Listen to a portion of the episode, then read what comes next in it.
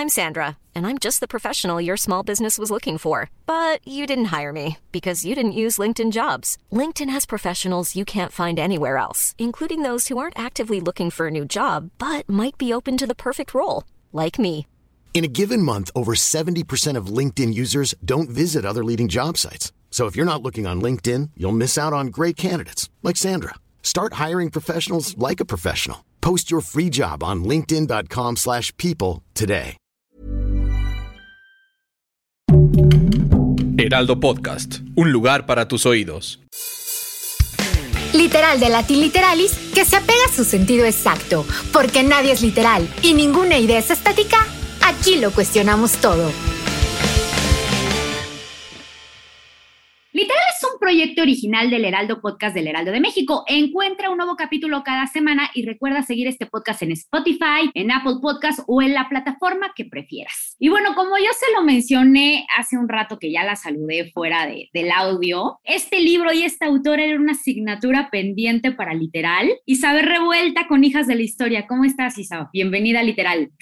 Hola, muchísimas gracias, Melissa. Encantada de estar aquí en este podcast tuyo y llegar a mucha más gente y más audiencia. Muchas gracias. No, gracias a ti. Mira, era una asignatura pendiente por un montón de cosas. Eh, la primera de ellas es porque yo te admiro muchísimo lo que haces como divulgadora, como historiadora, eh, haces cosas bien padres. La otra es que este libro le ha ido sensacional. O sea, es un libro de historia que le ha ido increíble para lo que uno de repente puede creer eh, de una manera negativa, pero wow. Y la otra, pues que justo te dedicaste a contarnos la historia de 10 mujeres que hicieron lo que es México hoy. Pero cuéntame eso, son 500 años de historia desde la perspectiva de las mujeres.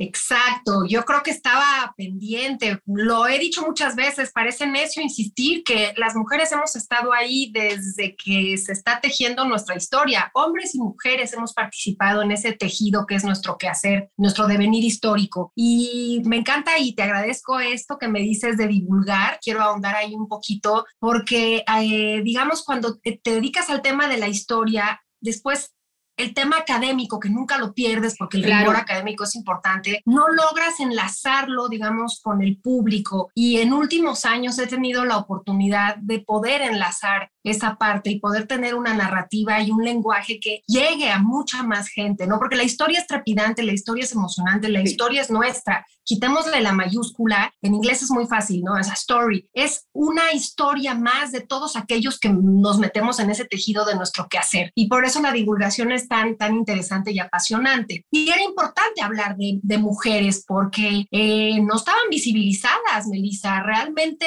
la historia la han escrito pues los grandes héroes, incluso los grandes villanos. Ya hay absolutamente miles de mujeres que hemos participado día a día y a mí me parece importante eh, visibilizar a 10, digamos, de todo este universo. De a ver, vamos por partes, porque justo son 10 y estoy segura que encontraste y tienes eh, para hacer otros tomos, para hacer otros libros, pero eso me parece bien triste porque cuando pensamos, sobre todo en la parte de la historia, lo que es la historia de que te enseñan en la escuela, ¿de cuántas mujeres hablamos? Sí. Tres, o sea, yo de verdad te puedo, o sea, de bote pronto te podría nombrar tres, cuatro, y es bien triste.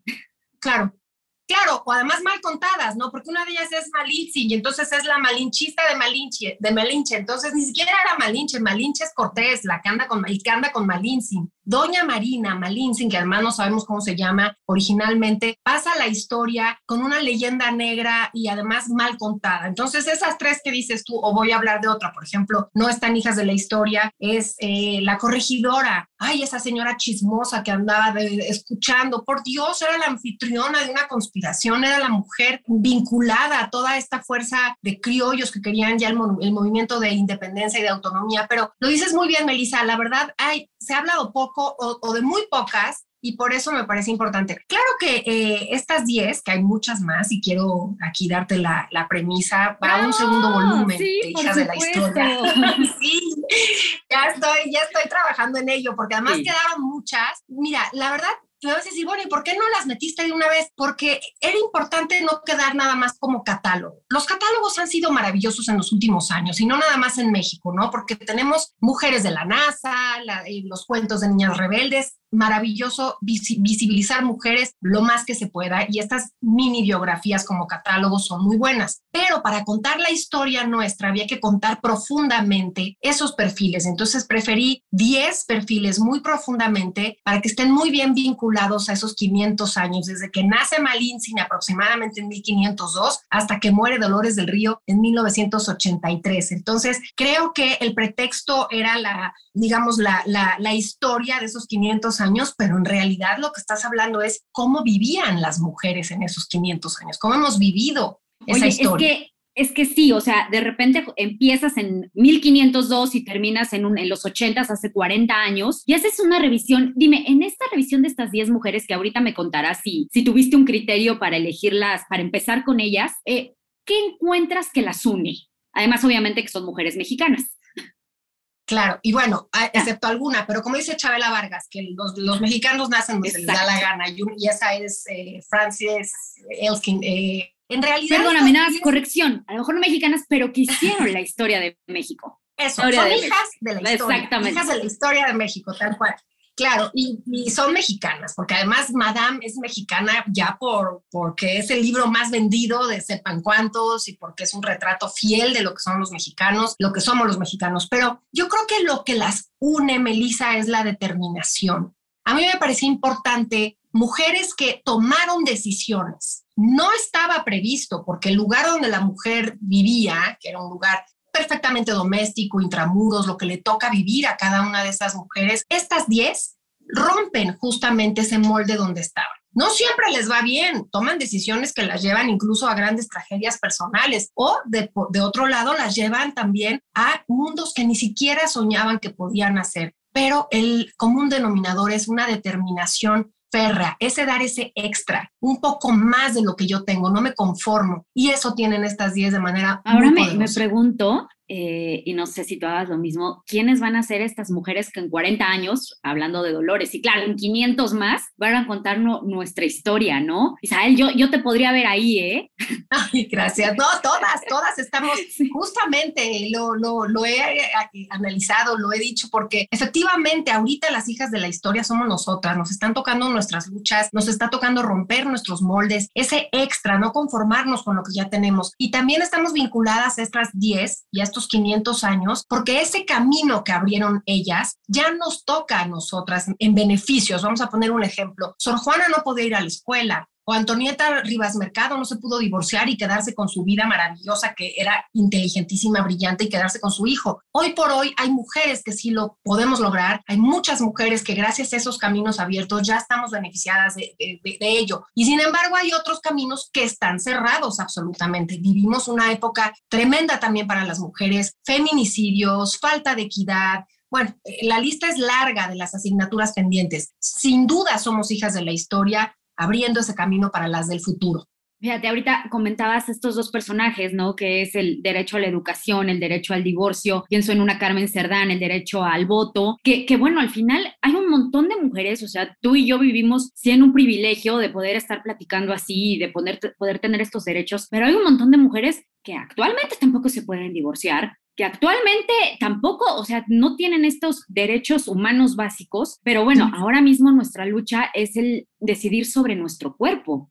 Ahí tienes, es una lucha que vamos a estar dando actual, que estamos dando actualmente y que dentro de 100 años, quizás 50 van a decir, ¿quién podía opinar sobre los cuerpos de las mujeres? O en 20 años, espero que sean uno. ¿Cómo es posible que un uso y costumbre sea vender a una niña a que se case? Todavía hay cosas muy eh, sensibles y, profundamente malas para las mujeres y la historia está hecha de justamente esas que se atreven para cambiar lo terrible que le pasan a otras o a otros, ¿no? En este caso son femeninos, pero personajes también, hombres que han roto esos paradigmas y que se han atrevido y entonces han mejorado absolutamente, ¿no? Yo creo que la historia es un antídoto, que si conoces el pasado, lo que haces es que te ubica muy bien tu presente y te deja planificar mejor el futuro. Entonces, la historia es un antídoto, es conocernos completas, es conocernos mejor, pero no deja de ser un tema de futuro. ¿Qué vamos a estar haciendo las mujeres, las hijas de la historia en unos 20 años, ¿no? Cuando tenemos situaciones tan complicadas actualmente.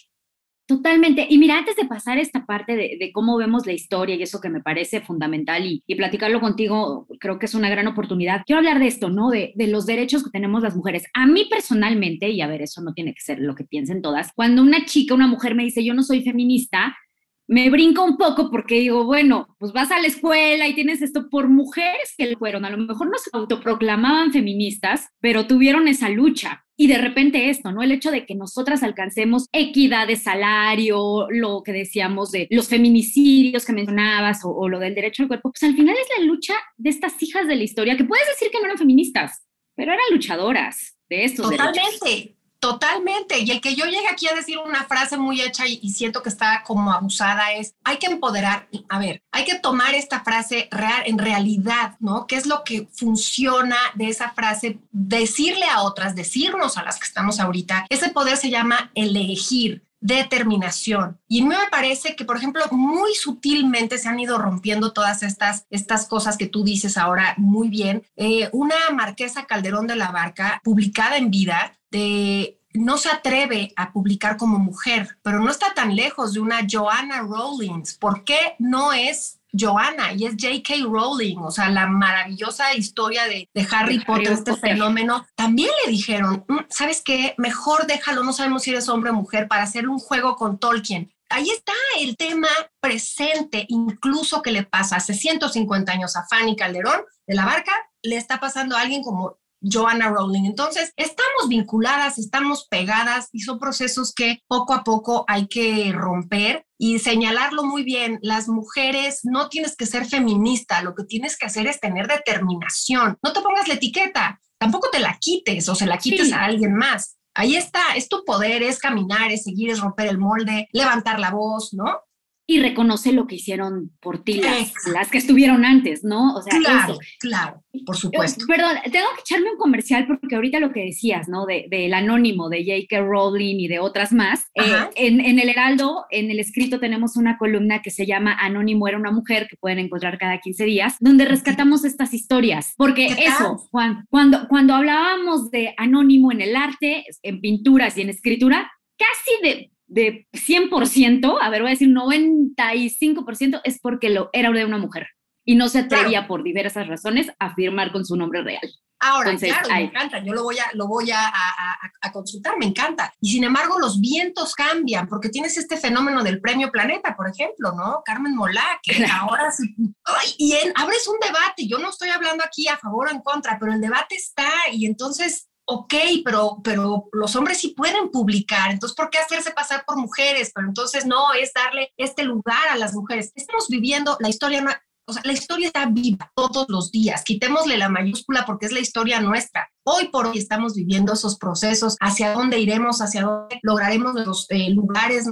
Claro, no, y fíjate, hablando de, estos debates, ¿no? En nuestro, en el sexenio actual tenemos un debate tremendo eh, con España y lo que yo te he escuchado decir, creo que el mismo libro representa es, no se trata de dividir nuestra historia, se trata de entender que venimos de, de dos lados. O sea, los mexicanos no podríamos ser sin españoles y sin indígenas. Y creo que esa es otra parte que rescata el libro. Totalmente, mira, ese tema me parece muy importante. Mexicanos al diván. De alguna manera, la historiografía en alguna década del siglo XIX o ya incluso en el XX nos puso etiquetas y nos hizo una historia maniquea de buenos buenos y malos malos. Y eso lo único que hace es confundirnos o hacer que no estemos vinculados a esa historia. No nos sentimos orgullosos de muchas otras cosas que deberían de darnos raíz, pertenencia, identidad. Porque cuando tú tienes todo eso, te pasa algo que se llama continuidad. Pasa en un club. Tú quieres pertenecer a un club, quieres pertenecer a un grupo, a un grupo de amigos, a un, llámale como tú quieras. Y eso lo que hace es que a ti te sientes esa vinculación, sientes ganas de heredarla, de que continúe, de que, de que perdure. Y entonces haces que perduren tu cultura, tus valores. Y esa parte ha hecho que nuestra historia se haya desdibujado, se haya perdido. La gente no siente que el centro histórico, por ejemplo, es de, de nosotros y entonces no lo cuida,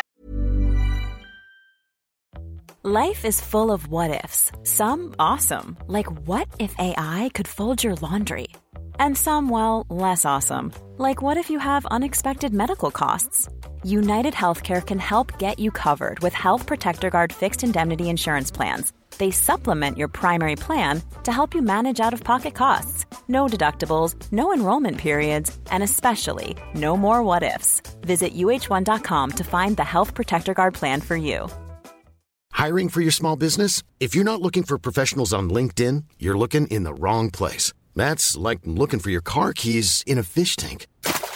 LinkedIn helps you hire professionals you can't find anywhere else, even those who aren't actively searching for a new job but might be open to the perfect role. In a given month, over 70% of LinkedIn users don't even visit other leading job sites. So start looking in the right place. With LinkedIn, you can hire professionals like a professional. Post your free job on linkedin.com slash people today.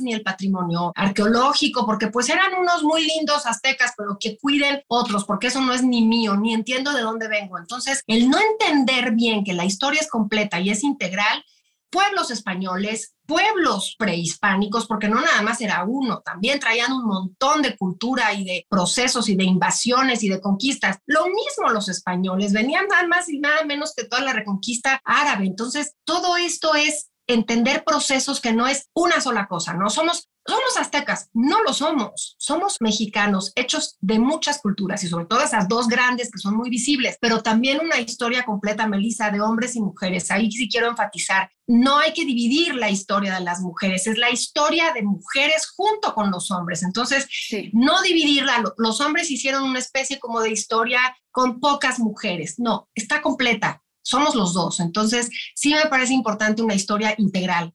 Me, gusta mucho esto y que lo enfatices así. O sea, digo, al final el libro rescata a estos personajes, pero al mismo tiempo ellas no podrían haber hecho cosas sin viceversa, ¿no? Eh, y hay otra cosa que también mencionabas, ¿no? De, al principio, de cómo se juzgan como malos o como buenos. Y hay otra cosa que a mí me parece, y, y se está desviando mucho ahorita en el tema feminista, que de repente dices, es que Sor Juana tenía esclavas. ¿No? Y es, y tú me dirás, yo siempre he creído que la historia no debe ser vista desde el presentismo, o sea, cada quien tiene un contexto. Perdón que te interrumpa, pero es que esa es la clave. Esa es la clave, esa es la clave. Nosotros no podemos entender esos eh, procesos. La gente tiende a pensar que la historia es una fecha aislada.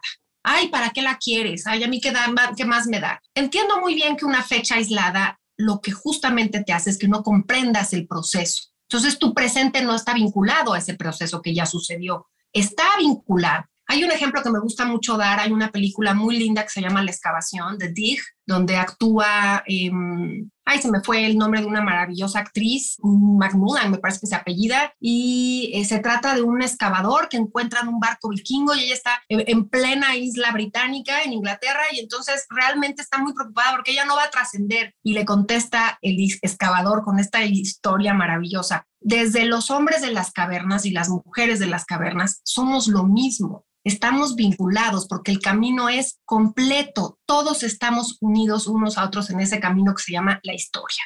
Y entonces, cuando no estamos vinculados a ese camino, tendemos a juzgarlo con el ojo presente, porque no comprendemos que para entender lo que vivimos ahorita, ellos vivían de otra forma. Ya está comunicado y está hilado. No puedes juzgar, no puedes decir que Sor Juana tenía esclavas sin entender cómo funcionaba esa sociedad virreinal o no puedes entender también el hecho de que, ay, Malinche es una traidora. Las mujeres eran regaladas y no nada más en el mundo prehispánico, en el mundo occidental, tú dime cualquier cultura, cuando había una guerra, una conflagración, una conquista, la paz se daba con matrimonios y daban a las mujeres. Era una costumbre, pero si tú no lo, sacas de contexto, entonces qué desgraciada que traiciona y entonces, o sea, no es que es una señora de 2022 que es mexicana y va y se casa con un enemigo de México. Por Dios, seamos serios ya con el tema del presentismo. Se nos da muchísimo. Esto de la esclava, obviamente había que entender esa sociedad virreinal, porque además para entender al virreinato tienes que entender que no había naciones,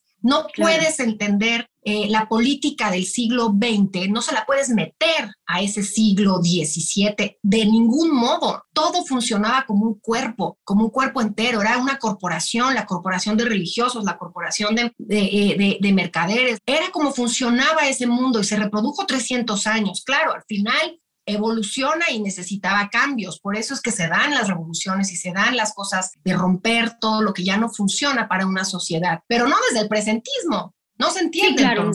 Totalmente. Y a ver, dime un poquito cómo fue una investigación que tengo entendido también te llevó años, o sea, y además pues no podías de, o sea, con el rigor que tiene la historia y que tienes tú como historiadora, tuviste que consultar muchas cosas. Pero ¿qué haces como, por ejemplo, tenemos la historia de la güera Rodríguez, que lo que se nos ha contado es como que ella vivía eh, casi casi en el exceso, ¿no? O sea, ¿cómo, cómo, ¿cómo le haces como para que todas esas referencias que tenemos pues no son realmente las más cercanas a la realidad? ¿A, qué fuiste? Claro.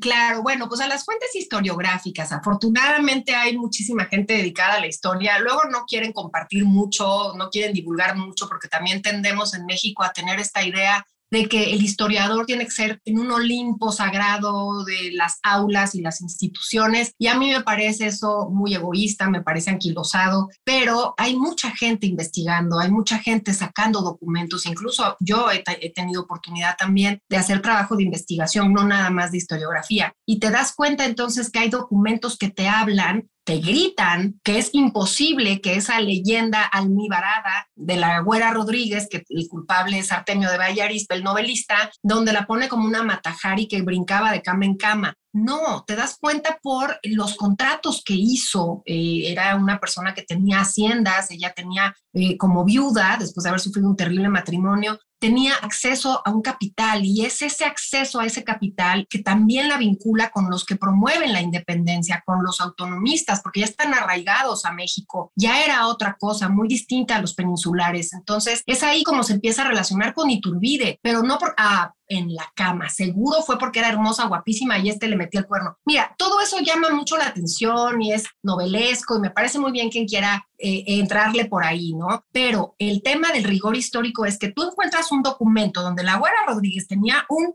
eh, negocio con la familia de Iturbide. Ambos eran dueños de haciendas muy prolíficas, entonces, y muy eh, exitosas. Entonces, ahí hay una cosa que te hace ver cómo fue la relación. O otra cosa que te grita un documento, las hijas de la Rodríguez se casan con estos caudales y estas personas tan importantes en esa sociedad. Difícilmente la hija de una cortesana iba a tener ese matrimonio. Entonces tira por tierra todo esto que decía Vallarispe, que se había acostado con absolutamente todos los hombres del virreinato. Por eso es importante leer, investigar, buscar documentos. Eh, hay una investigación también muy, muy buena de Silvia Marinarro que hace sobre la güera de carne y hueso y la güera del el personaje, ¿no?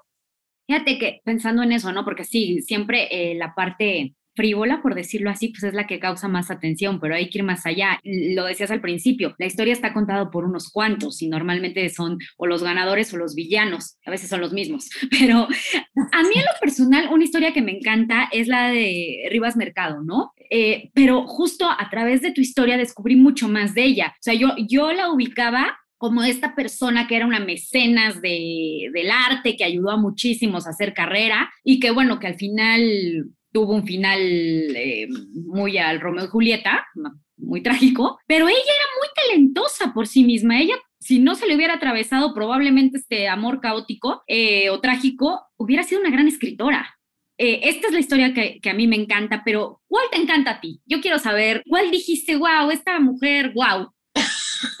Ahorita te digo, nada más déjame decir algo de Antonieta. Antonieta me, me, es la que más me conmueve, es la que más me llega, digamos, la que más me toca fibras, porque además me parece que ya estaba muy cerca de poder haber logrado eso que ella quería, pero era un México que no estaba listo para ella. Entonces, sí es escritora, sí está al nivel de los contemporáneos, sí fue mecenas y todo eso está muy bien, pero ella de verdad qué mala suerte haber vivido en un México que no estuvo a su altura, porque ella pierde todo, incluso políticamente, ¿no? Ella soñó con que ya la mujer iba a tener el voto cuando ella estaba en esta relación con, con Vasconcelos, pero le toca cada personaje tan nefasto para una mujer como ella que pues finalmente es absorbida por esa vorágine. Pero la que más me gusta, la que más me, me, me gustó escribir fue Tecuch Ponsin, la hija de Moctezuma. Me parece impresionante lo que una persona eh, puede convertirse. O sea, ella vivió el fin del mundo. O sea, es como si Machunik se le, se le cayera así, ¡fum! O sea, se despertó de Matia. Estoy en otro mundo, ya no soy la hija del imperio, ese imperio se vino abajo, no existe más. Y con el convencimiento, además, de adherirse a una nueva religión, a un nuevo Dios, y a una nueva legalidad, porque se adhiere a un orden legal que lo, o sea, como se aferra a él de una forma para adaptarse de tal manera, sin olvidar justamente el linaje de donde provenía. Porque eso sí, siempre en vida ayuda de la forma en que ella pensó correcta a todos aquellos que todavía pensaban, tú eres la hija de la náhuatl, tú tienes que volver. No, adaptémonos, absolutamente como las, así como el Templo Mayor, ahora lo vemos como resurge de las entrañas de la Ciudad de México, esa Ciudad de México está hecha de piedras del Templo Mayor. Así se reconstruye Tecuichpo y se convierte en otra persona, en Isabel Moctezuma. Y al haber hecho ese, esa transición, a mí me parece que tienes que estar absolutamente hecha de algo fuera de este mundo. Oye, además me encanta que te encante este personaje porque además de, seguro fue dificilísimo, de los más difíciles de encontrar datos, ¿no? Pues no es como de hace 40 años Dolores del Río, o sea, esto tiene siglos, entonces me, me, encanta que digas este. Y la verdad es que creo que cada, cada uno de los capítulos, cada uno de los personajes nos daría para un podcast y ahora te comprometo aquí para que cuando vengamos con el cuando vengas con el segundo, porfis, no, no lo presentes, nos platiques. Y, y bueno, agradecerte esto, Isabel. Y este es un podcast de libros y me gustaría que nos compartieras qué estás leyendo ahorita, porque me parece muy interesante saber qué está en tu mesita de noche. En mi mesita de noche soy muy chistosa porque leo en mi escritorio, leo en la sala y leo en la ah. noche. Entonces leo al mismo tiempo. Entonces tengo tres. Ahorita estoy terminando El infinito en un junco. Eh, está, me gusta muchísimo. Irene, perdón, Irene Vallejo. Ajá, de Irene Vallejo. Eh, no estoy yéndome tan rápido como pensé que lo iba a hacer, pero estoy devorando Ecos de Nueva España de Úrsula Camba. Eh, estoy, bueno, mm, ya prácticamente ya lo terminé. Y también estoy leyendo, ay, bueno, no me lo vas a creer, que me encanta. Dime, dime. Eh, Desayuno en Tiffany. Ay, no, por supuesto que te lo creo. Aquí yo tengo mi libro también, acá atrás. Mira, ¿qué tal? Entonces leo, leo, leo todo el tiempo. Y muchas gracias por la invitación. Nada más decirles también de este ejemplar de Hijas de la Historia. Son 10 capítulos que se pueden leer uno por uno, no lo tienes que leer, digamos, de forma cronológica. También quiero enfatizar que es un libro para todo público, no es un libro para mujeres, es un libro para todos jóvenes, hombres, mujeres, niños, niñas, que quieras conocer más de tu historia y que además estas 10 eh, pequeñas biografías, estos 10 perfiles, eh, con la bibliografía que les propongo al final, se pueden ir, bueno, por mucho tiempo más a buscar todo aquello, toda esa literatura, toda, toda esa historiografía que nutre cada uno de estos capítulos. Entonces, creo que es una lectura para todo mundo. Y eso que dices, no, o sea, obviamente también para hombres, pero también para gente muy joven. O sea, yo creo que para, para los maestros, maestras que nos están escuchando, puede ser un gran aliado tu, tu libro para completar las clases, porque se lee muy fácil, muy digerible. No es esa historia que estamos acostumbrados, aburrida, o bueno, que a mí me tocó cuando era chiquita, por ahí algún maestro no, pero ah, este libro sí te lo cuenta de manera amena. Claro, porque además te voy a decir una cosa, la historia si no te gusta es porque te la contaron mal. Y entonces creo que es importante hacerla eh, ligera no por eso liviana, no, tiene que ser una forma eh, con mucho rigor académico, pero ahora que lo mencionas, Melissa, sí, de hecho ya hay una escuela que tiene el, eh, ah. estas hijas de la historia como parte de, su, de sus lecturas y me emociona porque es en primero de secundaria, entonces es algo y para todos, así parejo, lo cual aplaudo muchísimo, yo me, me emociono y justo para empezar estas otras 10 hijas de la historia. Perfecto, y pues bueno, que las demás escuelas repliquen el modelo. Y bueno, recuerden, hijas de la Historia, Isabel Revuelta, citado por Planeta, estamos esperando el segundo, y yo los invito a que nos sigan en nuestras redes sociales del Heraldo Podcast, estamos en Instagram y en TikTok, y como el Heraldo de México en Facebook, Twitter y YouTube, déjennos sus comentarios. Isabel, ¿dónde te podemos escribir directamente? Eh, directamente en mi Twitter, Isabel-Revuelta o Isabel Revuelta Historiadora en Instagram. Ahí estoy todo el tiempo. Gracias. Y también déjame decir una cosa, eh, físicamente el libro es bellísimo, también lo tienen en electrónico, también está en audiolibro, pero la edición es muy linda porque además eh, las ilustraciones de dos chavos talentosísimos, Marisol Rivera y Eduardo Ramón, bueno, ¿qué te digo? Es, una, es un ejemplar muy, muy bello al que le guste también el arte objeto. Totalmente, pero qué bueno que dices, porque a quien prefiere un ebook o también el audiolibro por causa de tiempo, también está disponible, está buenísimo. Pues yo soy Melisa Moreno y me encuentran en arroba melisototota y nos escuchamos la siguiente. Gracias a todos. Planning for your next trip? Elevate your travel style with Quince. Quince has all the jet-setting essentials you'll want for your next getaway, like European linen, premium luggage options, buttery soft Italian leather bags, and so much more. And is all priced at 50 to 80% less than similar brands. Plus, Quince only works with factories that use safe and ethical manufacturing practices. Pack your bags with high-quality essentials you'll be wearing for vacations to come with Quince. Go to quince.com slash pack for free shipping and 365-day returns.